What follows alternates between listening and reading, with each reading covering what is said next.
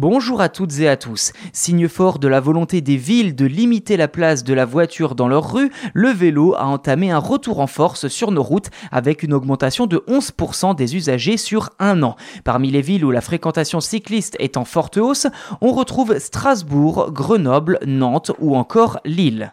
D'après le baromètre du réseau Vélo et Territoire, l'utilisation du vélo a augmenté de 11% sur les 9 premiers mois de 2022 par rapport à la même période en 2021 et de 33% par rapport à 2019.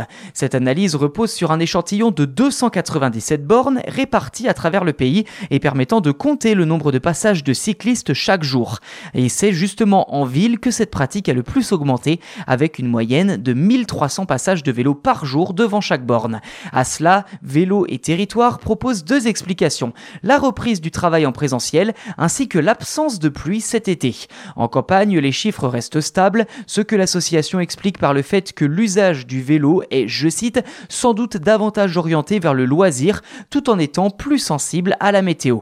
À noter également l'augmentation du tourisme à vélo qui serait en plein essor puisque la fréquentation des itinéraires Eurovélo serait de plus 13% sur un an.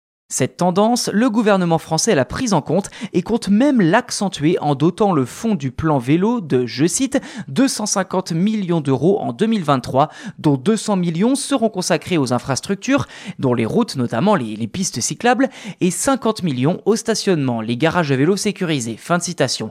À noter que ce plan vélo sera doté en principe de 500 millions d'euros jusqu'en 2025. Selon le président de la Fédération des usagers de la bicyclette, la FUB, cité par le journal Le Parisien, l'État n'aura jamais mis autant d'argent sur une seule année pour aider au développement du vélo. C'est une bonne nouvelle car cela permettra à des villes périurbaines et rurales de pouvoir enfin s'y mettre. Selon le site du ministère de l'écologie que je cite, les cinq premiers appels à projets lancés entre 2019 et 2022 ont connu un franc succès avec 933 projets lauréats pour un total de 365 millions d'euros de subventions répartis sur près de 600 territoires. Fin de citation.